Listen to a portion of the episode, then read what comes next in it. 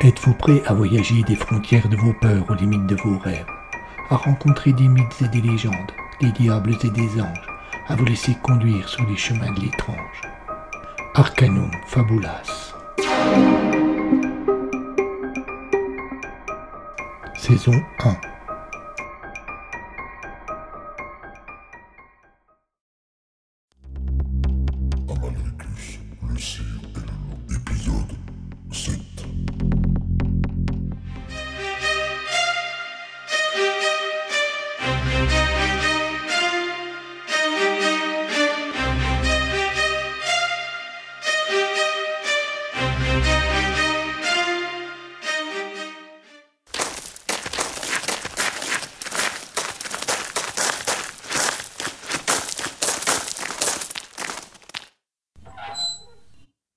Le vieil homme se tenait à l'entrée du fort. On lui en avait interdit l'accès, mais il avait tellement insisté qu'on était allé chercher Prignou.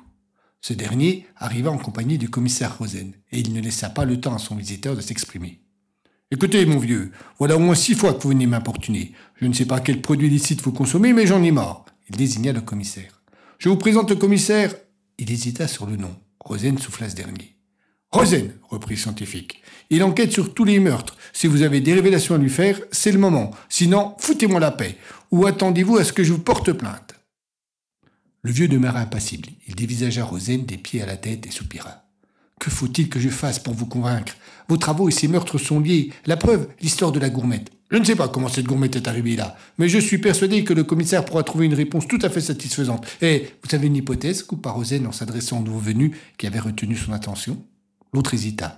Il fit signe non de la tête et baissa les yeux comme un enfant qui aurait peur d'être surpris en train de mentir. Le commissaire demeura impassible. Il avait un doute. Bon, parfait. Eh bien, si vous n'avez rien à ajouter, je vous laisse partir, reprit Prignou. Réfléchissez bien à ce que je vous ai dit, et reprenez-vous tant qu'il est encore temps. Le vieil homme s'éloigna sans se retourner. Il regagna sa voiture garée à peine plus loin, une vieille Simca 1100. Rosen tenta de retenir la plaque d'immatriculation. Puis il se retourna vers le professeur. Que vous a-t-il dit de si important qu'il soit nécessaire que vous vous en souveniez? Rien, lâcha nous dans un soupir agacé. Ce type est un malade. Cela fait au moins cinq fois qu'il vient m'emmerder en prétendant que mes travaux et les meurtres sont liés. C'est n'importe quoi. Tout cela parce que la gourmette a fini ici. Il a trop laissé aller son imagination. Au début, j'ai essayé de me montrer poli, je l'ai écouté. Mais quand vous demandez des explications, soit il vous répond qu'il ne peut pas vous en donner, soit il vous déballe une histoire paranormale à coucher dehors. Il est déjà venu cinq fois? Oui, même peut-être six. Tous les jours, une fois par jour. Attendez que je réfléchisse. Il est venu deux fois avant-hier, mais il y avait plusieurs jours qu'il n'était pas venu. La première, cela remonte à une semaine et demie à peu près. Curieux. De quoi? Si vous ne vous trompez pas, ce n'est pas la gourmette qui lui a donné l'idée qu'il pouvait y avoir un lien entre vos recherches et le meurtre, car il y a une semaine et demie, nous ne l'avions pas encore retrouvé. Prégnou demeura sans voix. Il parut embarrassé, et Rosen ne jugea pas utile d'en rajouter. Cela n'empêchait pas de chercher qui était cet étrange visiteur, et surtout ce qu'il avait derrière la tête.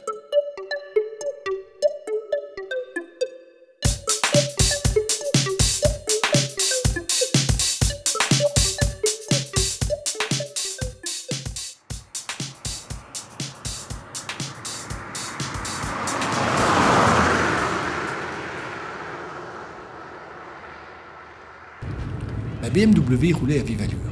Au volant, Paul Lodès, l'oncle d'Hervé, frère aîné du père de ce dernier, tentait tant bien que mal de garder les yeux ouverts. Il avait quitté Paris quatre heures plus tôt, au bon milieu de la nuit, son travail très prenant ne lui ayant pas permis de venir avant. Mais il tenait absolument à être présent à l'enterrement de son neveu. Il savait que, comme par le passé, son petit frère aurait besoin de son épaule pour pleurer. Au sortir d'un virage apparut Pontarlier et des tonnes de souvenirs se réveillèrent chez Paul. Il avait passé toute son enfance ici et gardait en lui beaucoup de tendresse pour la région. Son départ pour la capitale, il l'avait pourtant fait sans regret. Ambitieux et tenace, il avait toujours su où étaient ses priorités.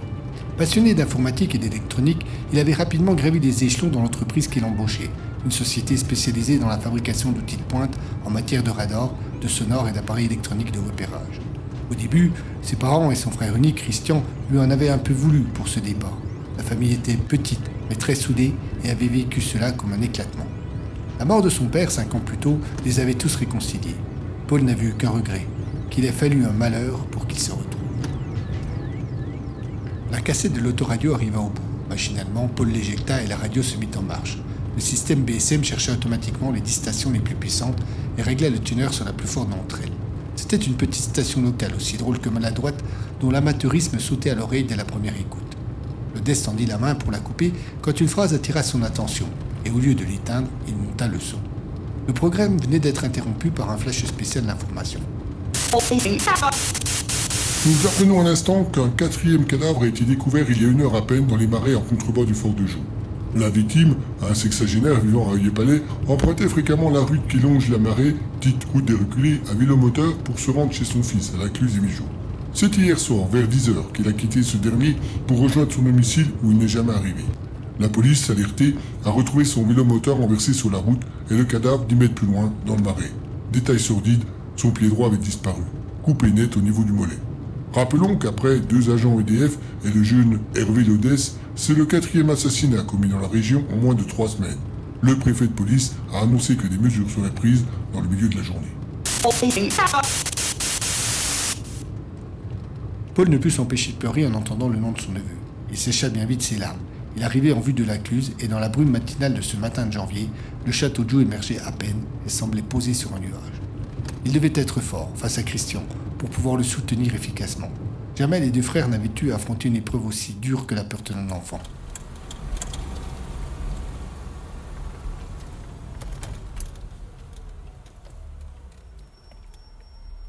La voiture s'immobilisa dans la cour du pavillon familial. Paul coupa le contact, prit une grande respiration. L'épreuve ne faisait que commencer.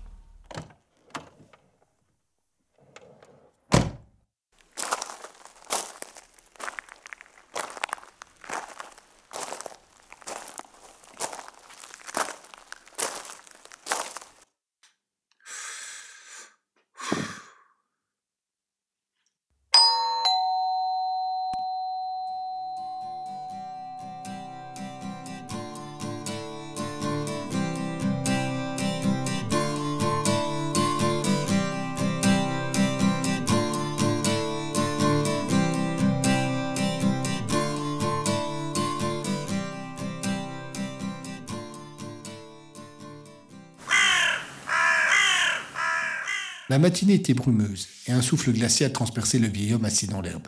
Il était humide de la rosée de cette dernière. Il était tôt, très tôt, et si quelqu'un l'avait alors aperçu, sans doute se serait-il demandé avec raison ce qu'un homme de cet âge pouvait faire à pareille heure à côté de ce vieux château.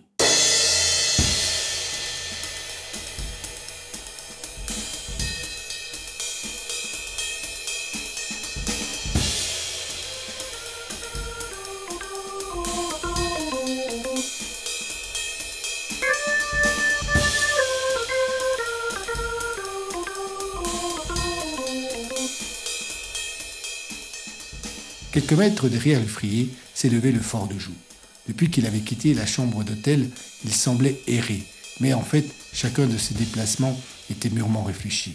Et ce n'est pas par hasard qu'il avait fini sa nuit ici. Il regardait, posé devant lui dans l'herbe humide, la rose rouge qui semblait attendre qu'il se passât quelque chose, que seul lui pouvait prévoir.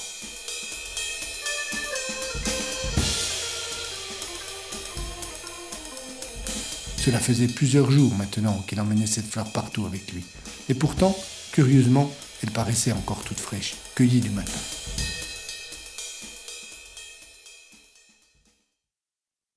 Dans un silence complet, il attendait le moment propice pour agir. Il cherchait à capter le souffle mystérieux des esprits avec lesquels il pensait être en contact. Ses yeux étaient clos, et, assis en tailleur, il ne bougeait pas un muscle. Un très léger vent se leva et vint lui rafraîchir le visage qui pourtant n'en avait pas besoin. L'homme ouvrit les yeux, il tourna la tête et contempla le fort qu'il connaissait bien. Des centaines de souvenirs revinrent à sa mémoire. Il était né ici et avait vécu peu de temps, mais avait l'impression de ne l'avoir jamais quitté, tellement son père n'en avait pas.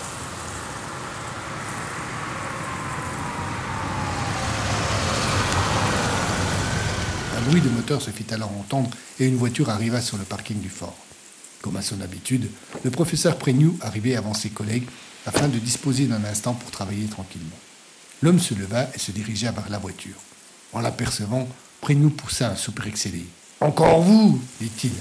Faut-il vraiment que je fasse intervenir la police et le commissaire que vous cessiez de m'importuner? Cela ne sera pas nécessaire, professeur. Je viens vous voir pour la dernière fois, et je ne désespère pas de vous convaincre de refermer le tombeau au plus vite. Mais je sais que si j'échoue, cette fois, je n'aurai pas l'occasion de vous le redemander. Eh bien, tant mieux, vous avez échoué. Au revoir. Je vous en prie, soyez raisonnable. Pour l'instant, votre folie n'a coûté la vie qu'à peu de personnes. Mais dans les jours, dans les mois à venir, combien d'autres vont être sacrifiés? Je ne sais pas de quoi vous parlez. Je n'ai rien à voir avec les meurtres qui ont récemment été commis, et je peux le prouver. Mais vous, vous pouvez en faire autant? Quand je vous écoute, quand je vous observe, j'ai l'impression très nette d'être en face d'un éliminé qui ne serait pas incapable de tuer un ou deux agents EDF. C'est votre dernier mot Effectivement. Et Prénou s'éloigna en direction du château, laissant l'homme seul au milieu du parking. Le retourna chercher la rose et regagna le chemin qui descendait à la cluse où il avait laissé sa vieille voiture. Plongé dans ses réflexions, il ne remarqua pas les deux ombres qui s'étaient détachées de la muraille et qui le suivaient.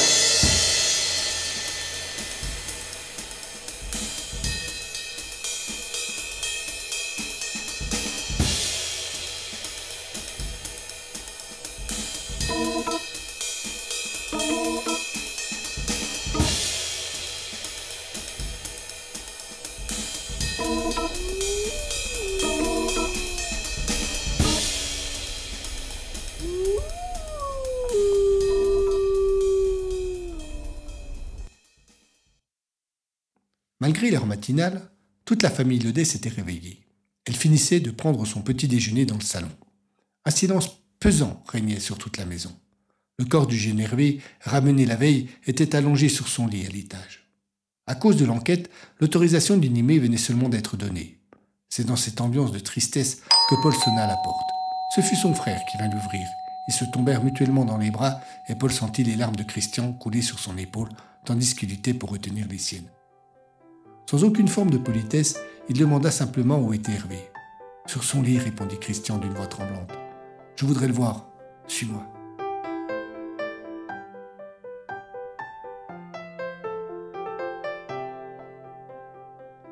Les murs de la chambre étaient couverts de posters, et malgré les doubles rideaux fermés, quelques rayons de lumière éclairaient timidement la pièce. Le corps d'Hervé reposait sur son lit, son poignet gauche soigneusement enveloppé dans un pansement blanc, pour dissimuler l'horrible mutilation dont il avait été victime. La vue de cette blessure ne fit qu'accentuer la douleur de l'Odesse. Déjà, le temps commençait à faire son œuvre, et une odeur désagréable emplissait le lieu. Paul ne le remarqua même pas. Il se tourna vers Christian et lui demanda simplement s'il pouvait le laisser seul un instant. Quand la porte se referma, l'Odesse s'installa dans le fauteuil en face du lit. La fatigue et le silence commencèrent eux aussi à œuvrer. Il fixait le corps et se remémorait les rares souvenirs qu'il avait partagés.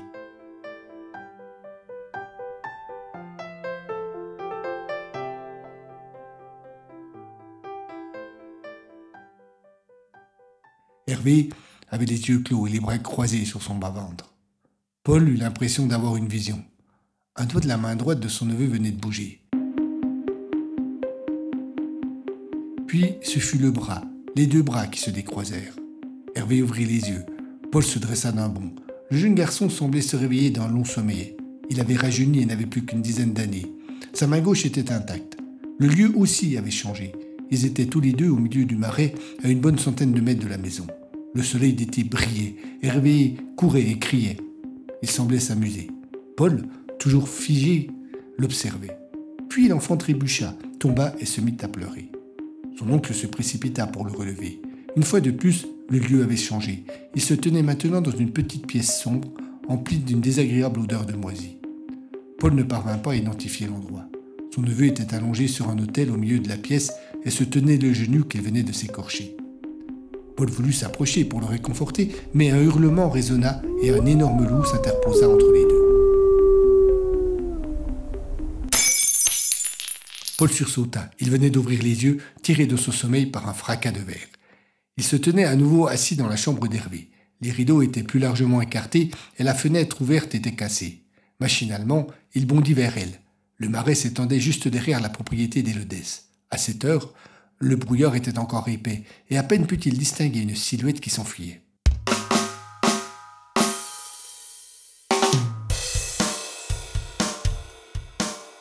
Alerté par le bruit, le reste de la famille était monté et venait d'entrer dans la chambre.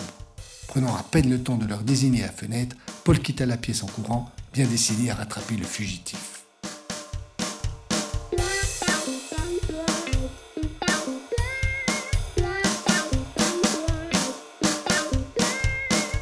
Côté de la propriété de son frère, un petit chemin s'enfonçait dans le marais. Paul le prit en courant sans la moindre hésitation. Malgré sa vie professionnelle prenante, il était très sportif et n'eut aucun mal à rejoindre son mystérieux visiteur. Se sentant pour chasser, ce dernier s'était mis à courir, mais visiblement il le faisait à grand-peine. Il s'agissait sans doute d'un homme âgé. Alors que Paul n'était plus qu'à une cinquantaine de centimètres de lui, il lui fit un plaquage. Le vieillard s'étendit de tout son long, mais ne se laissa pas faire. Il asséna un violent coup de pied dans la mâchoire de l'Odesse. Ce dernier commença par lâcher prise, mais bien vite revint à la charge. Les deux adversaires roulèrent dans un cru naturel, comme il en existe tant dans les marais. La brume qui les entourait comme un linceul ne semblait pas les déranger dans leur bataille. Malgré son âge, le vieillard se défendit comme un diable, et pour un instant, Paul ne parvint pas à prendre le dessus. Un hurlement vint déchirer le brouillard. Le vieillard sembla terrorisé par ce cri alors que Paul n'y attacha pas la moindre importance. Comme si la peur avait décuplé ses forces, le visiteur repoussa violemment l'Odesse. Celui-ci alla rouler quelques mètres plus loin, mais au lieu de profiter de ce répit pour s'enfuir, le vieux resta figé comme une statue, à contempler le bord du creux auquel Paul tournait le dos.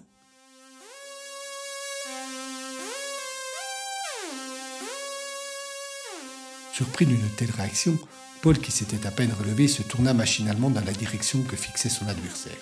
Là, juste au-dessus d'eux, venu de nulle part, sorti de la brume comme s'il en faisait entièrement partie, se tenait un homme d'une forte carrure, habillé d'une côte de maille et d'une cape, coiffé d'un haume qui lui couvrait le visage. Il avait la main droite posée sur le pommeau de l'épée qui pendait à son côté. Ses yeux verts, qui perçaient au travers de son casque comme des brasiers, toisaient les deux adversaires. À ses pieds était assis un énorme loup au pelage argenté, semblable en tout point à celui que Paul avait vu dans son rêve. L'animal attendait en grognant un signal de son maître. Il fixait avec une telle concentration les deux adversaires au fond du creux qu'on eût dit qu'il préparait une stratégie d'attaque. Le vieillard semblait terrorisé. Ses yeux ne se décrochaient du terrible animal que pour aller supplier son maître. Paul, devant un tel spectacle, resta sans voix. La scène se figea pendant de longues secondes. Puis l'homme en armure leva simplement l'index de la main droite. Sans l'ombre d'une hésitation, le loup bondit sur le vieillard.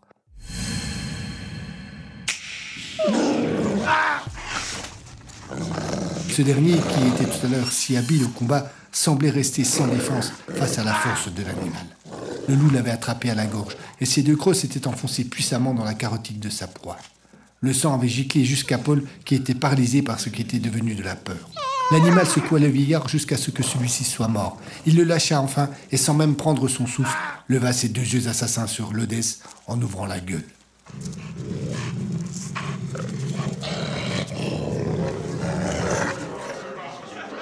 Heureusement, des voix résonnèrent toutes proches. On entendit des pas. Visiblement, plusieurs personnes cherchaient Paul. L'homme se détourna pour voir d'où venaient les bruits, mais le loup, lui, ne bougea pas. Le chevalier leva alors la main. Aussitôt, le loup cessa de grogner et rejoignit son maître. Tous deux disparurent.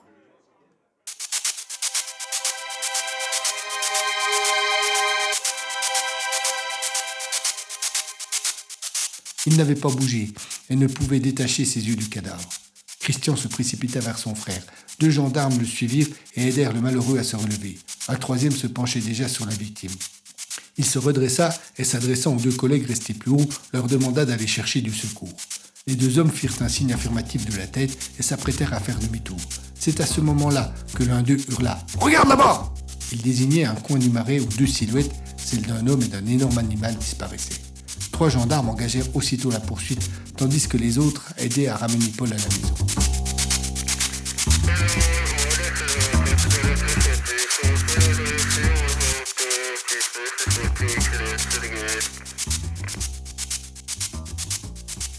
Il fallut plusieurs heures à ce dernier pour reprendre ses esprits et parvenir à exprimer clairement ce qu'il avait vécu.